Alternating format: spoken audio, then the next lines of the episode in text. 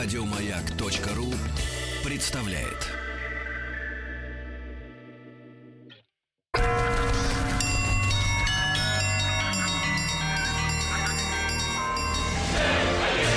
Русский мир.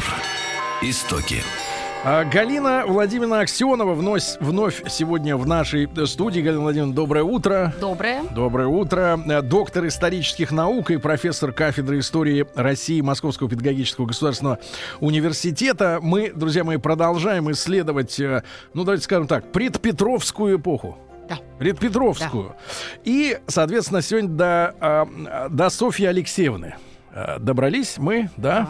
Тогда, э, Галина Владимировна, несколько шагов назад, да, э, как бы про ее происхождение, да, напомним про Ну, папашу. Да, безусловно, не только про папу. Я думаю, мы вообще вот вспомним как бы о детстве, об образовании, о воспитании э, царевны Софьи Алексеевны.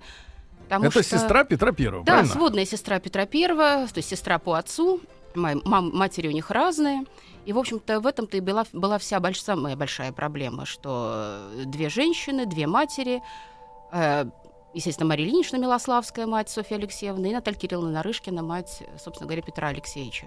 Вот, поэтому две партии, которые складываются при дворе, Милославские и Нарышкина после смерти а, Алексея Михайловича, это, безусловно, вот та атмосфера, в которой, собственно говоря, уже э, начинается новая история э, российской государственности. Ну, Софья Алексеевна действительно совершенно уникальная личность э, в нашей истории, э, хотя, в общем-то, традиционно э, такой, с, ну, я бы не сказала, что сейчас э, с сильно негативной оценкой, э, приходящая в наши учебные курсы, в наши разговоры, но при всем при том традиция отношения к царевне Софье, она как так сложилась и продолжает господствовать, потому что, придя в Третьяковскую галерею, мы прежде всего видим картину Репина э, «Царевна Софья в Новодевичьем монастыре», видим вот это вот страшное существо э, с какими-то совершенно безумными э, глазами, Э, Потом э, смотрим на Суриковское утро стрелецкой казни и понимаем, что вот это вот то, что происходит, и гибель стрельцов, это, в общем-то, наверное, дело рук э, Софьи, вот до чего она довела Россию.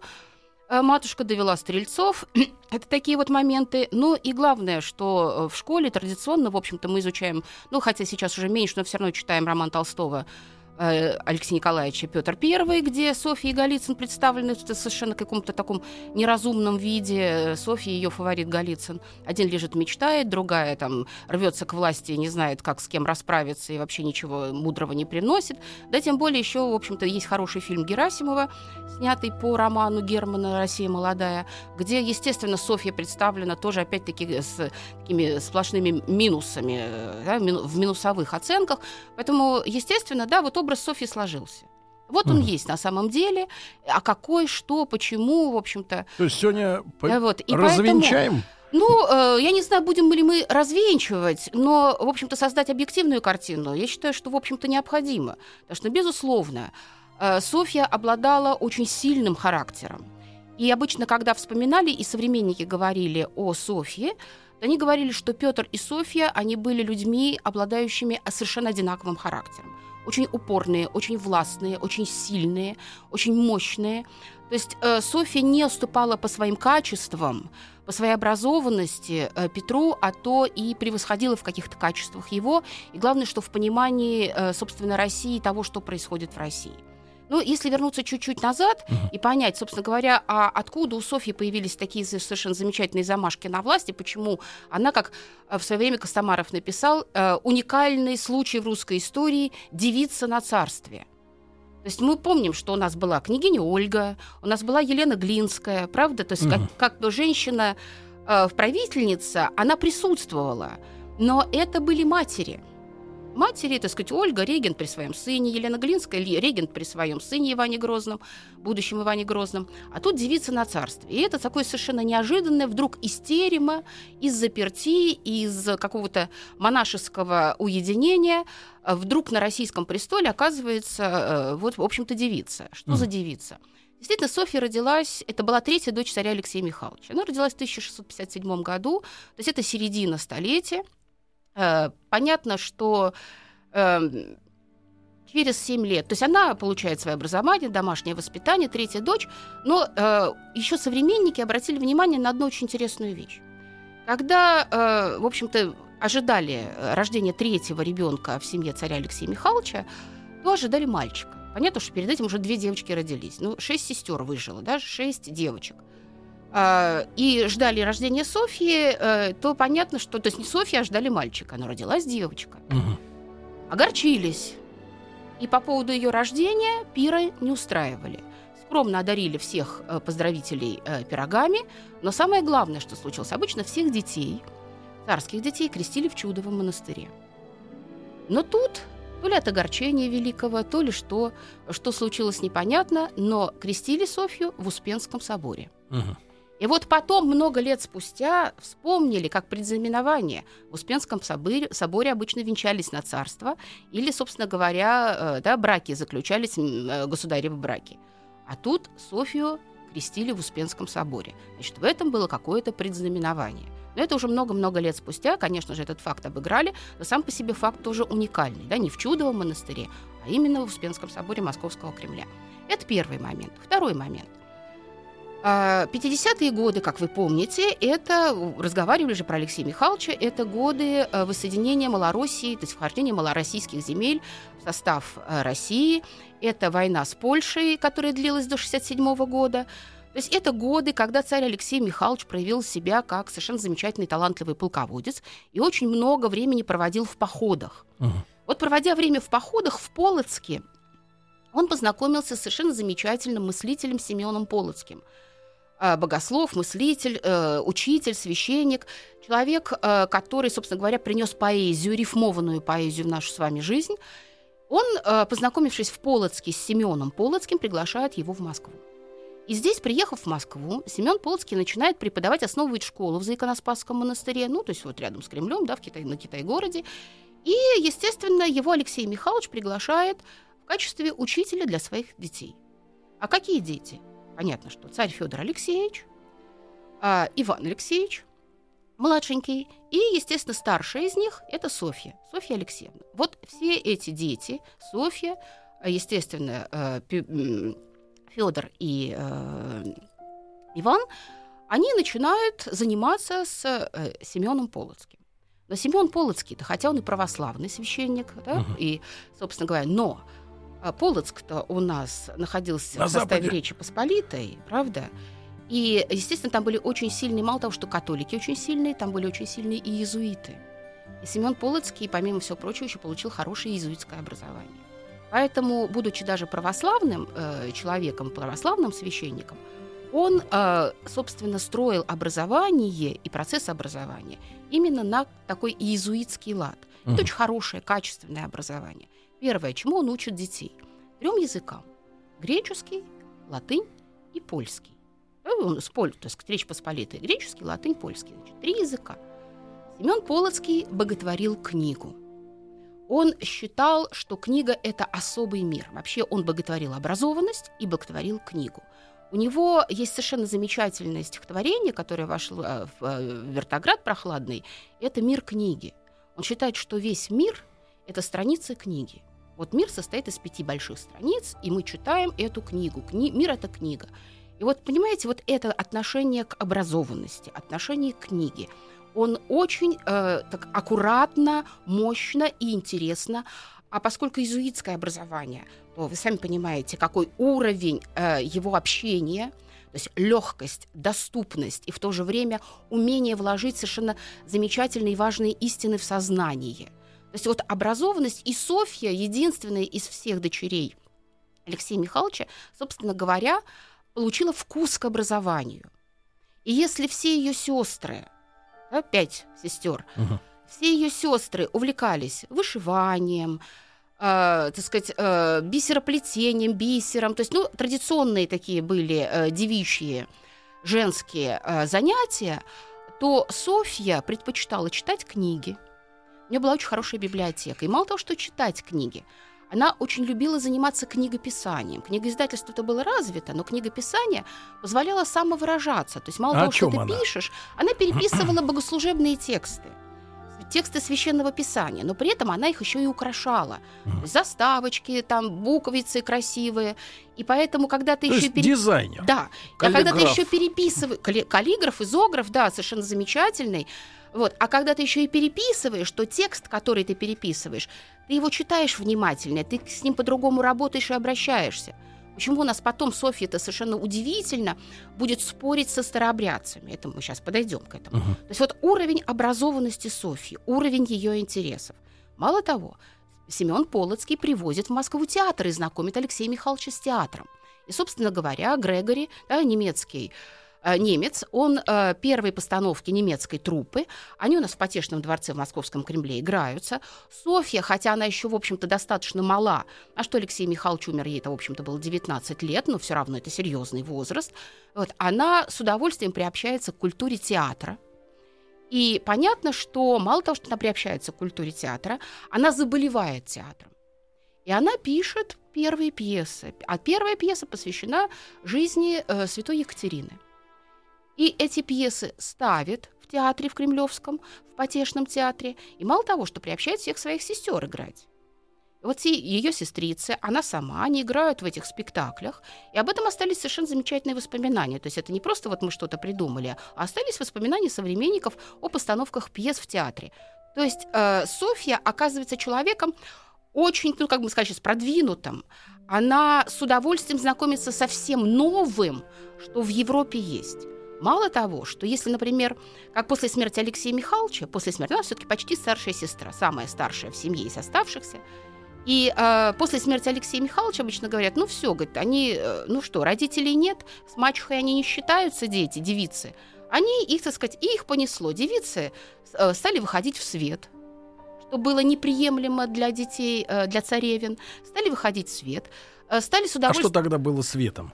Не, не балы же, да? Нет, не балы, но, по крайней Нет, но дело в том, что времени. вот опять-таки одна из историй. Софья будет принимать участие в управлении государством при царе Федоре Алексеевиче. Она будет принимать участие в заседаниях Боярской думы, Земского собора.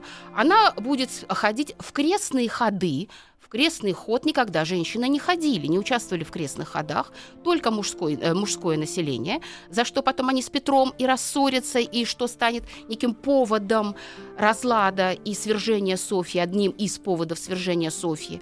Вот то, что она постоянно претендует на какую-то вот на участие в светских и правительственных мероприятиях. Должна в тереме сидеть, вышивать, ну, книжки читать, в конце концов, песни петь, с девками какими-то своими э, чернавками общаться. Вот и все.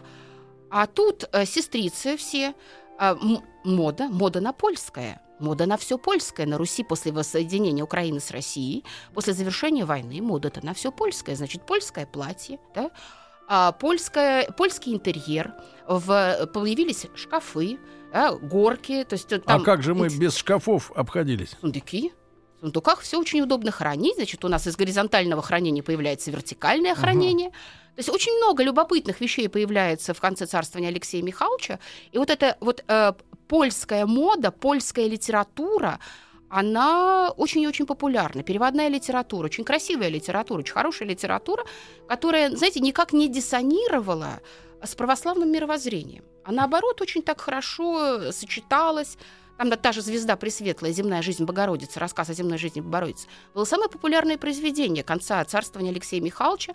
Э, Семен Полоцкий очень много переводил э, произведений с, с немецкого языка. У него были совершенно два замечательных ученика, Сильвестр Медведев и Корион Истомин, да, которые, а Кориона Истомина мы знаем все, потому что как не откроешь вот эта знаменитая азбука Кориона Истомина с красивыми картинками гравированными, а гравировал Леонтий Бунин, то есть соединение двух имен, лучший художник и гравер да, конца 17 века, uh-huh. и, естественно, Корион Истомин. Это были два замечательных педагога. Они переводили на русский язык трактаты по педагогике и по истории.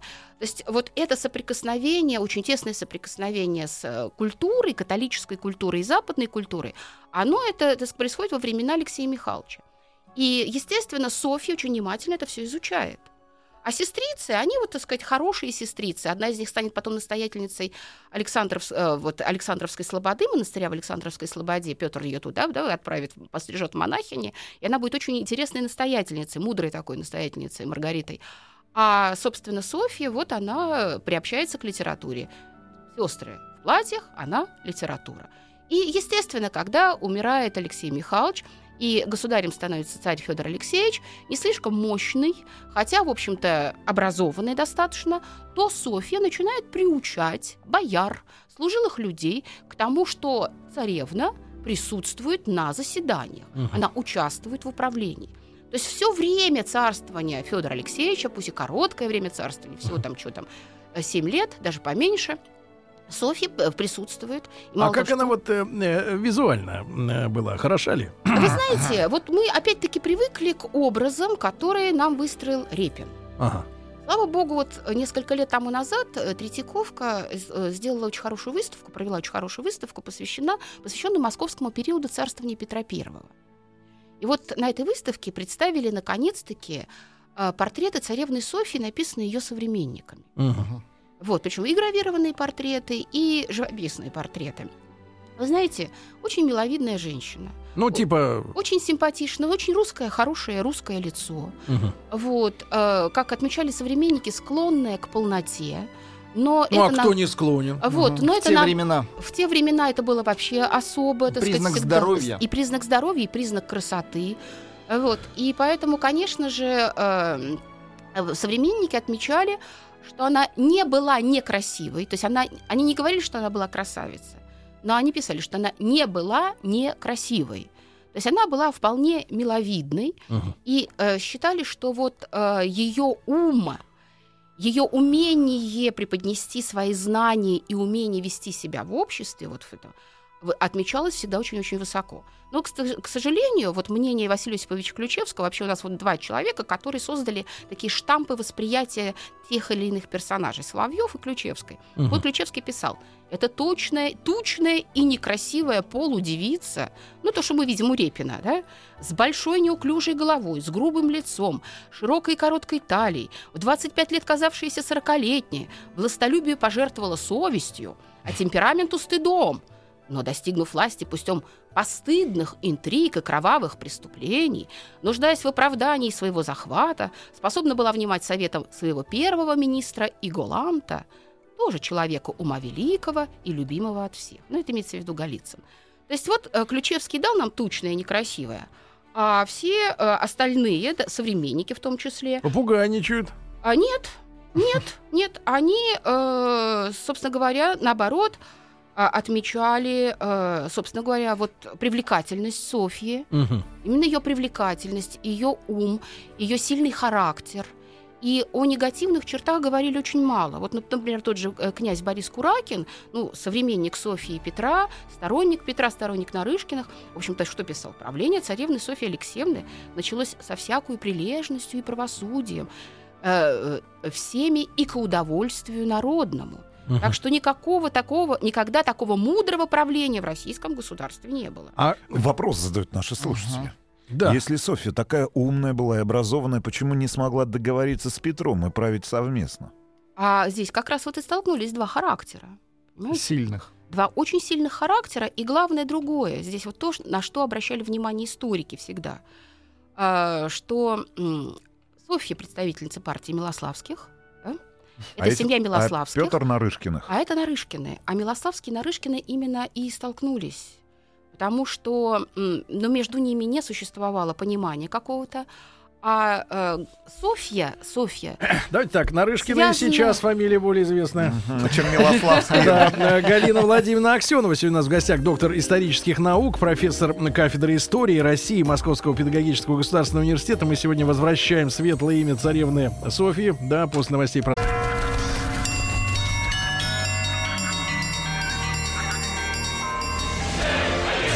Русский мир. Истоки. Итак, друзья мои, с Галиной Владимировной Аксеновой, доктором педагог... и, простите, исторических наук, да, мы сегодня продолжаем разговор о Софье Алексеевне, нашей царевной, нашей царевне, которая э, рисуется историографами и мастерами художественного слова, э, сказать, не в, самом, не в самых привлекательных тонах, да, а на самом деле были у нее и преимущества, да, Да, не, и не тут, в слабые. общем-то, хочется и вспомнить слова Вольтера, кстати говоря, потому что Вольтер, в общем-то, занимался русской историей, хотя и понятно, что по заказу Екатерины э, Великой писал русскую историю, ну и не только по ее заказу, для него она была интересна. И он оставил много любопытных вещей и суждений, в том числе и о царевне Софье. Вот, кстати говоря, видя ее портреты, потому что говорю, портреты сохранились, и мало того, что портреты сохранились, Софья, в общем-то, собиралась венчаться на царство, и э, в 1687 году был написан портрет, где она была изображена уже со скипетром и державой в царской короне. То есть как бы вот этот э, да, момент понимания Ну. того, что она может успеть пове- венчаться на царство. Нет, нет, она должна была. То есть там сейчас мы подойдем к этой истории. Но главное, что э, Вольтер написал, что она была женщиной прекрасной наружности. И с этой прекрасной наружностью соединяла множество талантов. Но омрачены эти таланты и эта наружность была ее честолюбием. То есть вот честолюбие ее, оно отмечается, с одной стороны, и как положительная черта характера, и как не самая положительная черта характера. Но главное, что действительно, посмотрите, насколько мудро Софья прокладывала себе путь к престолу. Мгм. То есть, понимаете, она приучала все царствование царя Федора Алексеевича к своему присутствию, к присутствию женщины в управлении и присутствию женщины не в тереме, но с умной женщиной на Руси считались всегда. У нас только 17 век, и вот времена э, Михаила Федоровича и Алексея Михайловича дали вот это видение цариц, которые должны быть затворницами в тереме. Потому что, ну как, э, выходить замуж за людей ниже себя по званию э, царевны не могут, неприлично. А с, породниться с представителями других монархий европейских тоже невозможно, потому что русские государи считали невозможным переход из православия ни в лютеране, ни в католики. Есть То есть вот ее туда не это- могли отдать. Да, и поэтому, естественно, э, царевны ну, не, не имели возможности. Путь один был только в монастырь. Другого пути не было. Вот такая, так сказать, сложилась традиция в 17 столетии. Мгм. Вот, и достаточно прочная. И, в общем-то, Софья первая э, женщина, которая, ну, как-то нарушает эту традицию.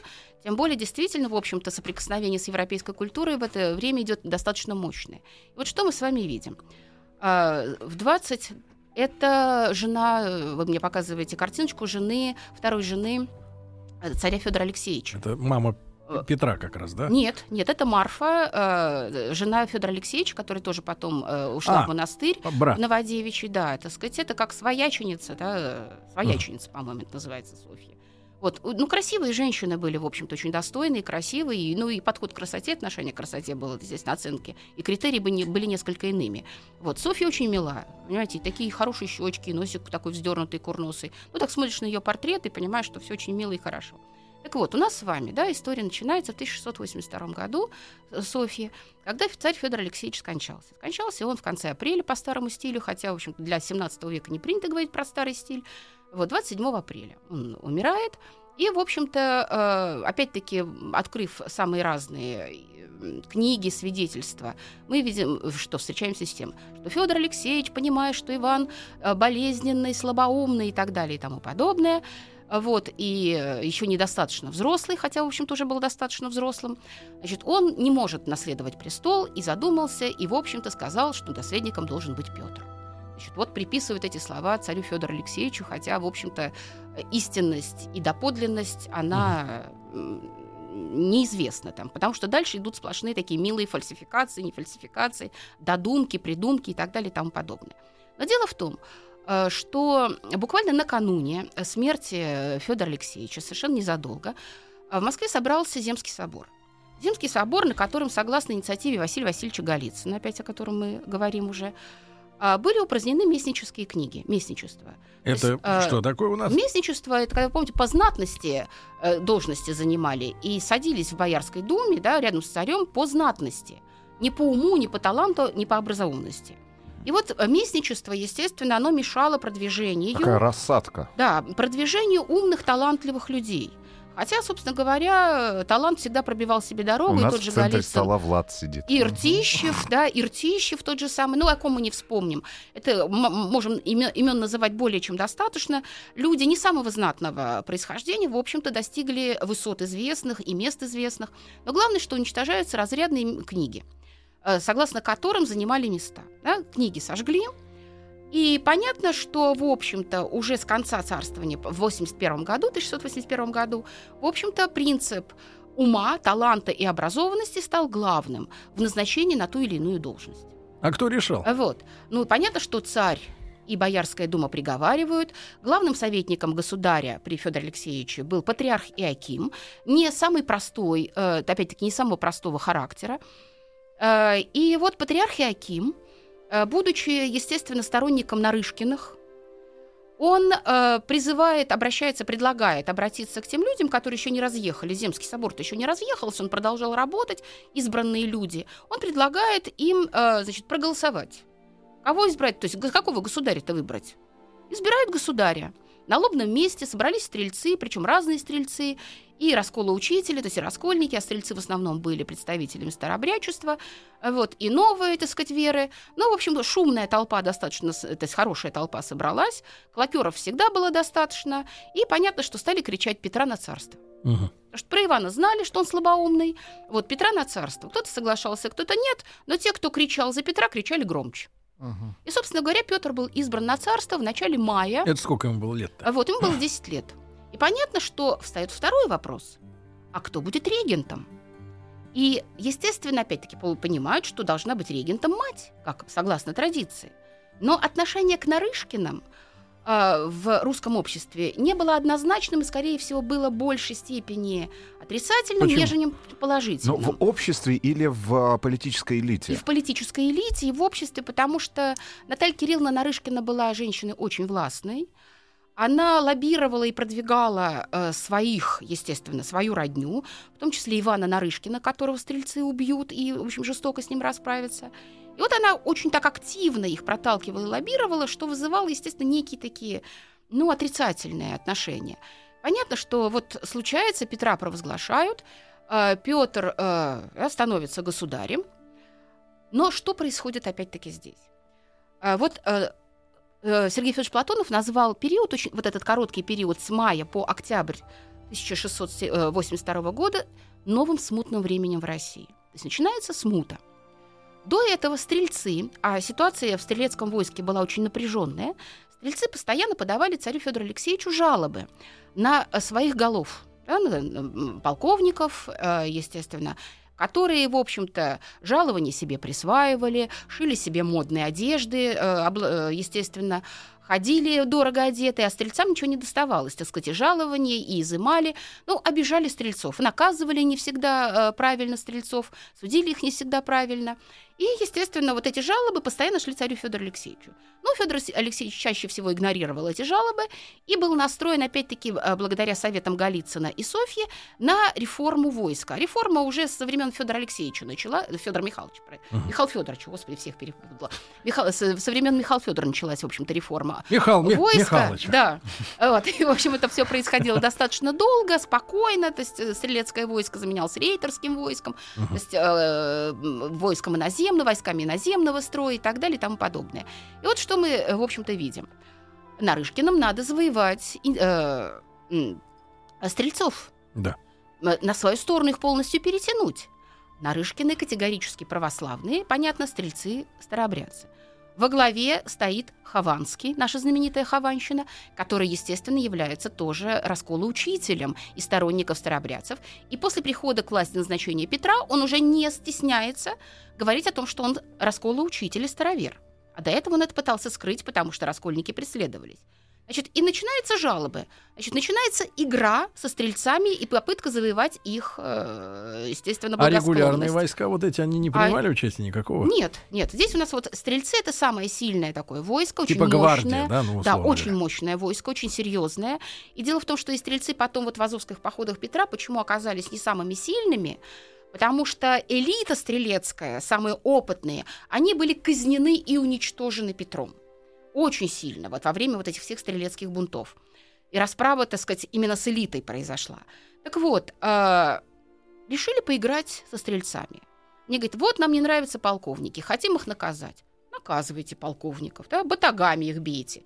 Ну, стрельцы Батаги это у нас чем? Ну, дубинки такие, да. Большие? Большие. Ну, сколько такие. она весит Ну, примерно? уж я не знаю, сколько она весит, но сами понимаете, что так арясиной вас хряпнут э, по спине больно будет. Деревяшкой. Деревяшка. Деревяшка. Деревяшкой. Вот, не розги, э, а, потому что розги все-таки секут побольнее, да, а баток, он все-таки сила удара, то есть раз- распределяется немножко по-другому.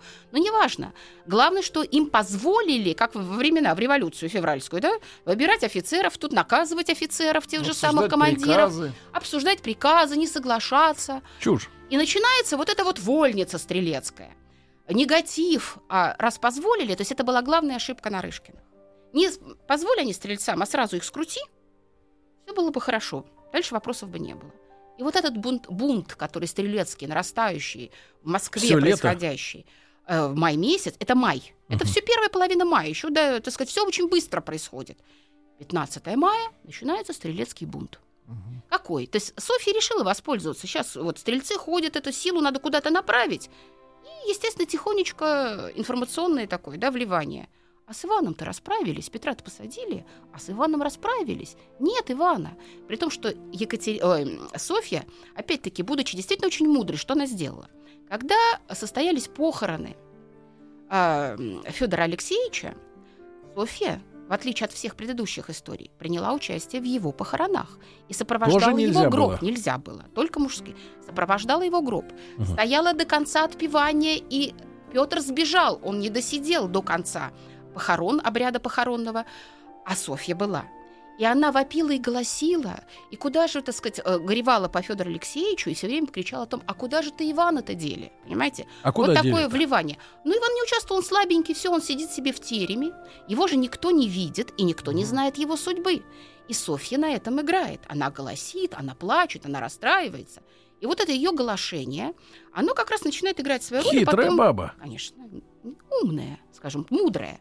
И она вот проголосила так замечательно, и 15 мая начинается вот эта знаменитая Хованщина, Стрелецкий бунт. Так, так, так, вот давайте Вот. про Хованщину подробнее, товарищи. И, Не можем пропустить про вот. Хованщину. Да, Стрелецкий бунт. Еще э, раз, вот, э, душа моя, про, про Хованского. э, Иван Хованский, Что за товарищ? он э, старовер э, по своему, так сказать, вероисповеданию, происхождению, э, достаточно опытный вояка, опытный вояка, Генерал? который пользовался генералы только при Софии появляются, кстати говоря, когда мы говорим о Софии. У нас полковники были, воеводы, а вот первые генеральские звания, первые генералы появляются именно во времена царевны Софии. Мгм.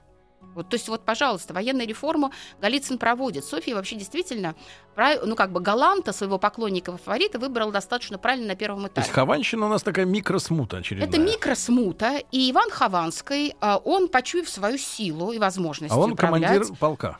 он э, глава стрелецкого приказа. Всего. Он командует всеми стрельцами, он возглавляет всех стрельцов.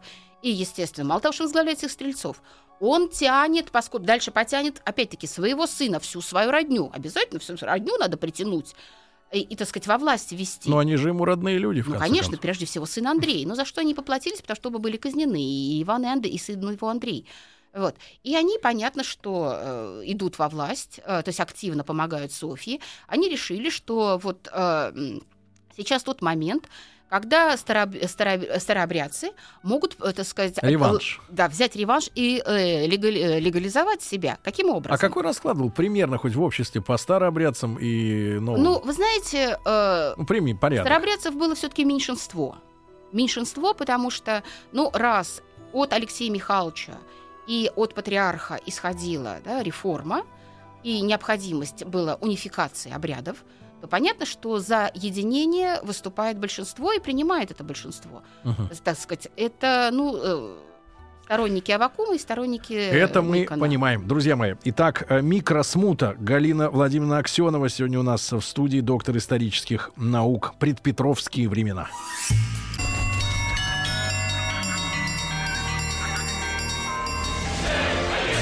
Русский мир. Истоки.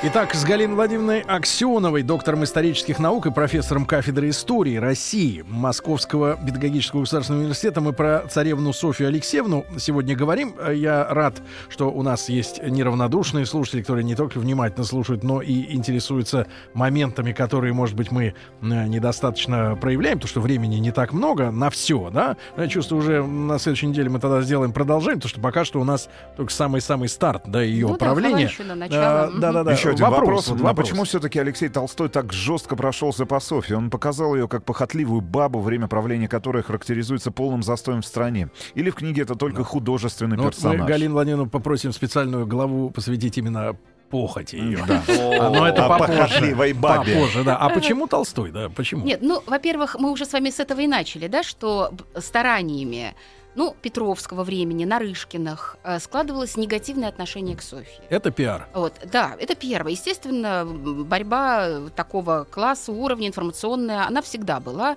с незапамятных времен, с римских и греческих, мы это прекрасно с вами все понимаем. Это первый момент. К Софии, о, о Софии было э, неприлично, нельзя было говорить, ну, в XVIII веке э, положительно.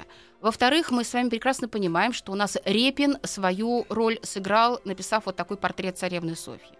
Вот. А Ключевский, опять-таки, нам все написал красиво, а прежде всего читали кого? Соловьева и Ключевского. Прежде всего слушали кого? Соловьева и Ключевского. Самые популярные лекции. Но мы помним прекрасно, то есть я надеюсь, что мы все знаем очень хорошо судьбу Алексея Николаевича Толстого. Алексей Николаевич Толстой уехал в эмиграцию. Вот. А Понятно, что, пребывая в эмиграции, он скучал по Отечеству, он очень хотел вернуться в, Ро- э, в Россию, И в проголодался. Советский Союз. И, естественно, он спросил разрешения.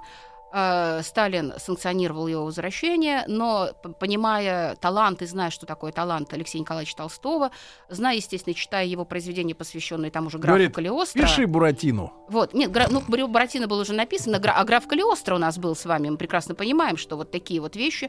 То есть э, он прекрасно знал историю, он получил замечательное образование, а эпоха 30-х годов — это эпоха соответствующая.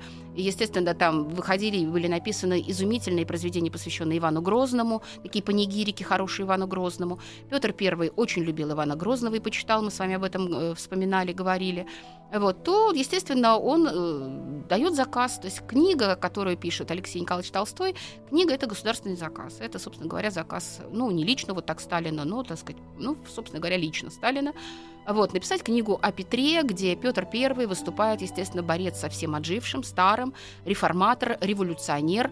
Ну, собственно говоря, мы и видим вот эту вот такую Царь революционную с бантом. революционную эпоху. Петр I, вы понимаете, что большевики, они выбирали государей. Так, и у нас были государи, которые принимались э, большевистской властью большевиками, и Петр I, который боролся за состоем, боролся с э, теми, так сказать, тради- э, традиционными ценностями. Царь-революционер, он вполне был, так сказать, царь-диктатор, царь, который применяет жесткие меры по отношению к народу и подавляет всячески смуту и всех тех, кто сопротивляется его указам, то это та фигура, которая, естественно, должна присутствовать.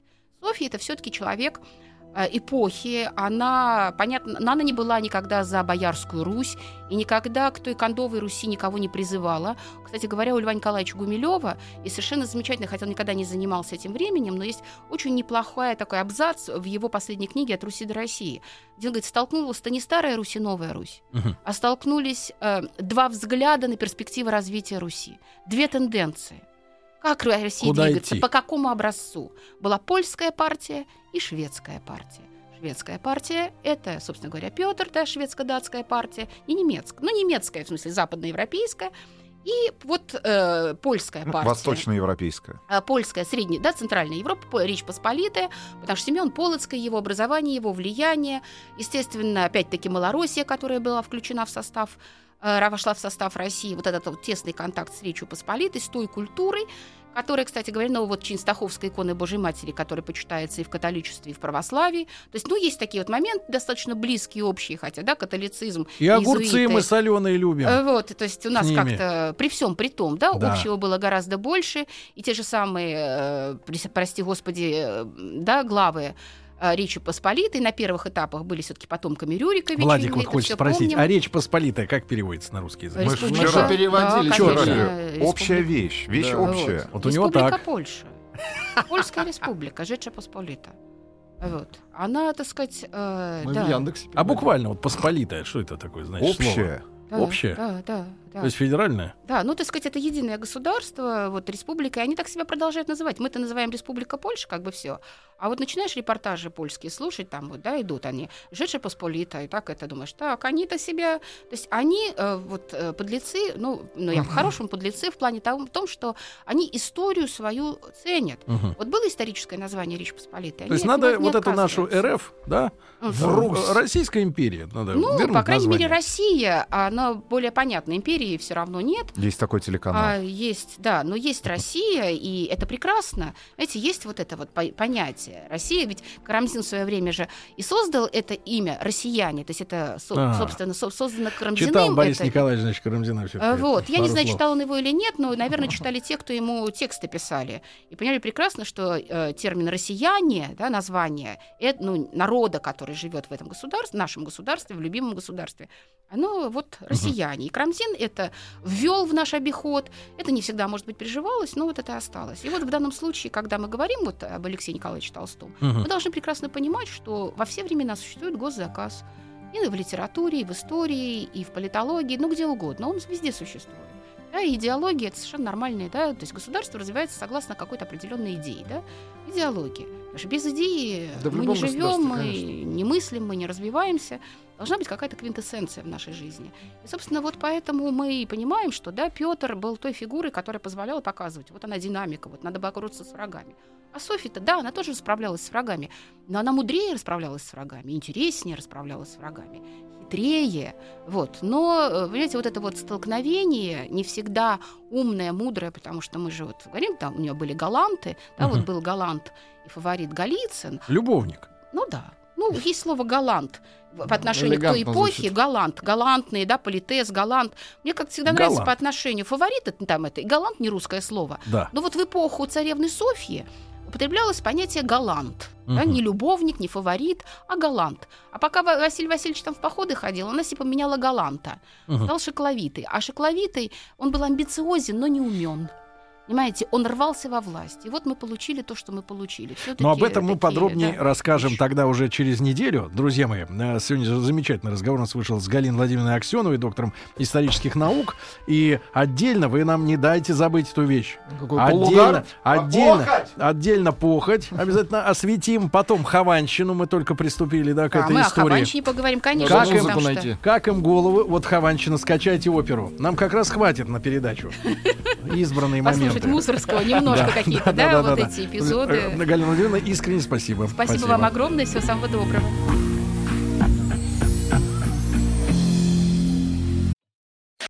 Еще больше подкастов на радиомаяк.ру.